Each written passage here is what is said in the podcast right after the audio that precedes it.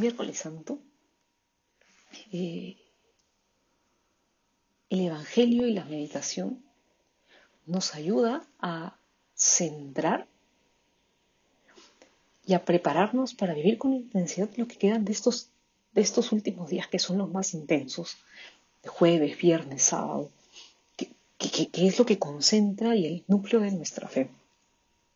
Pero vamos a ir por partes.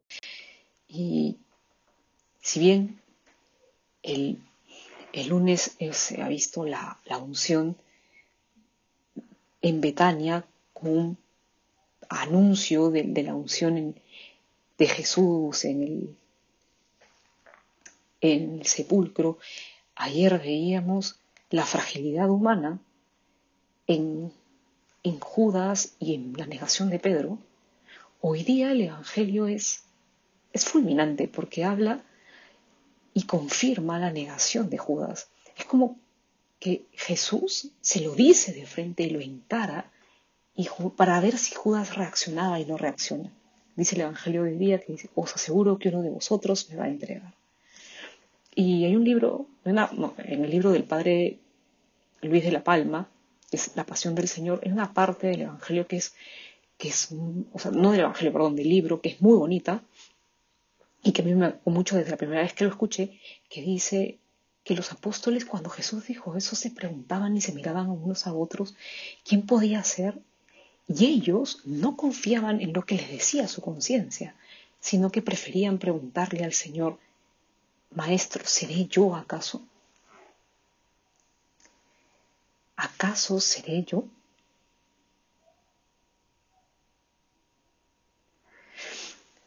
Y eso da un poco de patatús, ¿no? Porque o sea, uno se pone medio nervioso, cuando, incluso, cuando uno lo dice, ¿no? ¿Seré yo? O sea, ¿tendré yo la culpa? ¿Acaso el, ¿acaso se... Y yo no me he dado cuenta, que es lo peor de todo, ¿no? Soy yo y no me he dado cuenta. Esto, el padre Luis La Palma dice, o sea, que los, los, apóstoles preferían confiar en la palabra del Señor y en lo que el Señor podía decir de ellos, porque no confiaban ni siquiera en su conciencia, porque no podían creer algo semejante. Y así nos pasa. o nos debería pasar que muchas veces hacemos cosas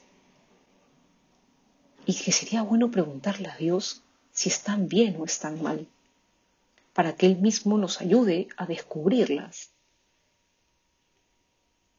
y no esperar que nos confronte, porque nos podría pasar como a Judas, porque entre que en, este instante, en este itinerario, pues en este momento en que, en que todos comienzan a mirarse unos a otros, oye, soy yo, soy yo, yo, seré yo, comienzan a mirarse entre ellos, ¿no? ¿Quién será? Eh, Judas le pregunta, maestro, ¿seré yo? Como todos le preguntaban, y Jesús lo mira, porque este momento de la mirada de Jesús es inevitable. Jesús lo mira y le dice, tú lo has dicho otra palabra, otra, en otra parte del Evangelio, Juan se recostará sobre el pecho de Jesús y, y le dirá, aquel a que yo dé este trozo de pan untado. Jesús se lo da a Judas y el Evangelio es muy directo cuando dice, detrás del bocado entró en él Satanás.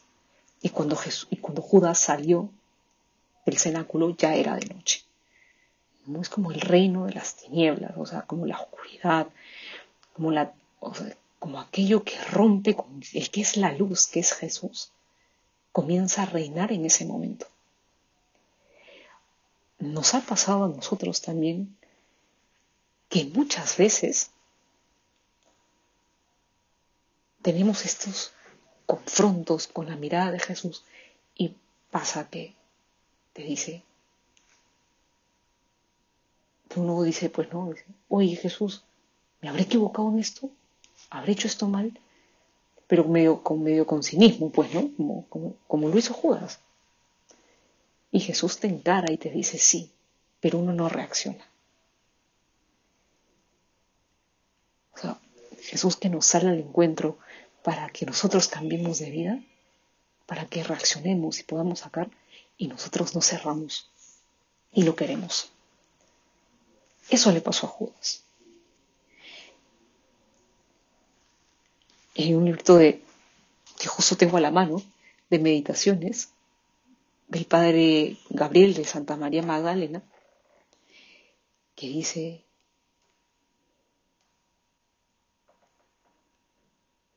Judas ha seguido al maestro no necesariamente por amor, sino para ver si conseguía alguna ventaja terrena, para ver si conseguía algo aquí en la tierra. Pero no por amor a Dios, sino por amor a sí mismo.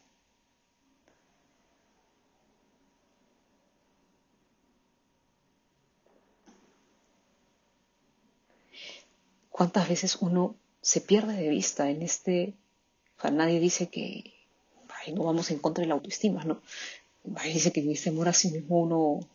Pero cuántas veces uno y nosotros nos centramos, valga la redundancia, en nosotros mismos y le quitamos la mirada a Jesús.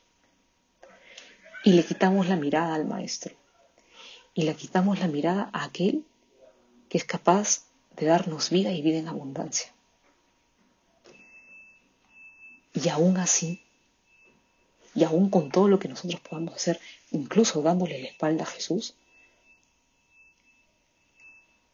Hay un texto muy bonito de este padre que dice así, miren, que nos va a servir para meditar en estos días previos. Judas entregó a Cristo y Cristo se entregó también por él.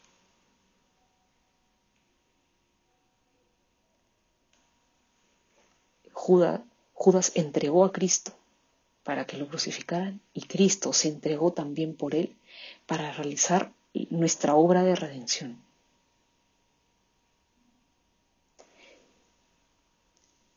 Uno, y esto es una locura de, amor pero total, ¿no? O sea, él que se entrega también por mí, sí, también se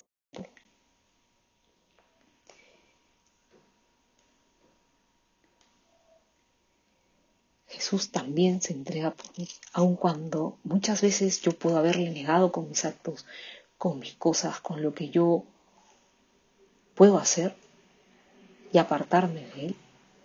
Jesús se sigue entregando por mí. Y este fin de semana y este Viernes Santo se va a entregar por ti y por mí. Y por ti en especial. Entonces vamos a hacer ya para...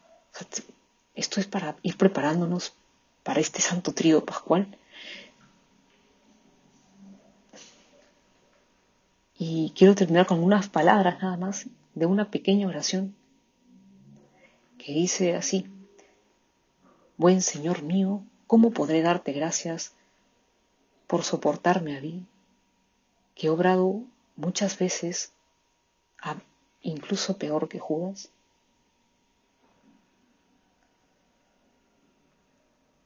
Porque yo también te he traicionado, no solamente una vez, sino muchas ¿Cómo podré darte gracias, Señor?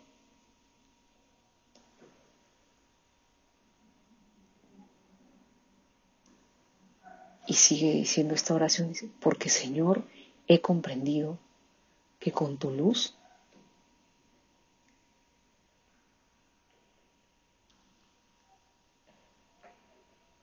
mis pecados te han dolido un poco más. Cualquier tormenta. ¿Cómo podré darte gracias, Señor, por esto que has soportado también por mí? Y esto que nos iba para hacer un examen de conciencia. Y esto que nos iba para prepararnos. Pero que no quede aquí, porque hay un salmo muy bonito que dice, ¿cómo pagaré al Señor todo el bien que me ha hecho? Me estoy adelantando ya a estos días santos, pero para que nos quedemos con este examen de conciencia y para valorar la entrega de Jesús por nosotros, también habría que revisar este salmo que dice, ¿cómo pagaré al Señor todo el bien que me ha hecho? Alzaré la copa de la salvación invocando tu nombre, Señor, cumpliré al Señor mis votos en presencia de todo el pueblo. Hay que prepararnos para estos días santos, entonces hagamos más silencio en el corazón para disponernos a escuchar la voz de Dios. Que Dios le bendiga.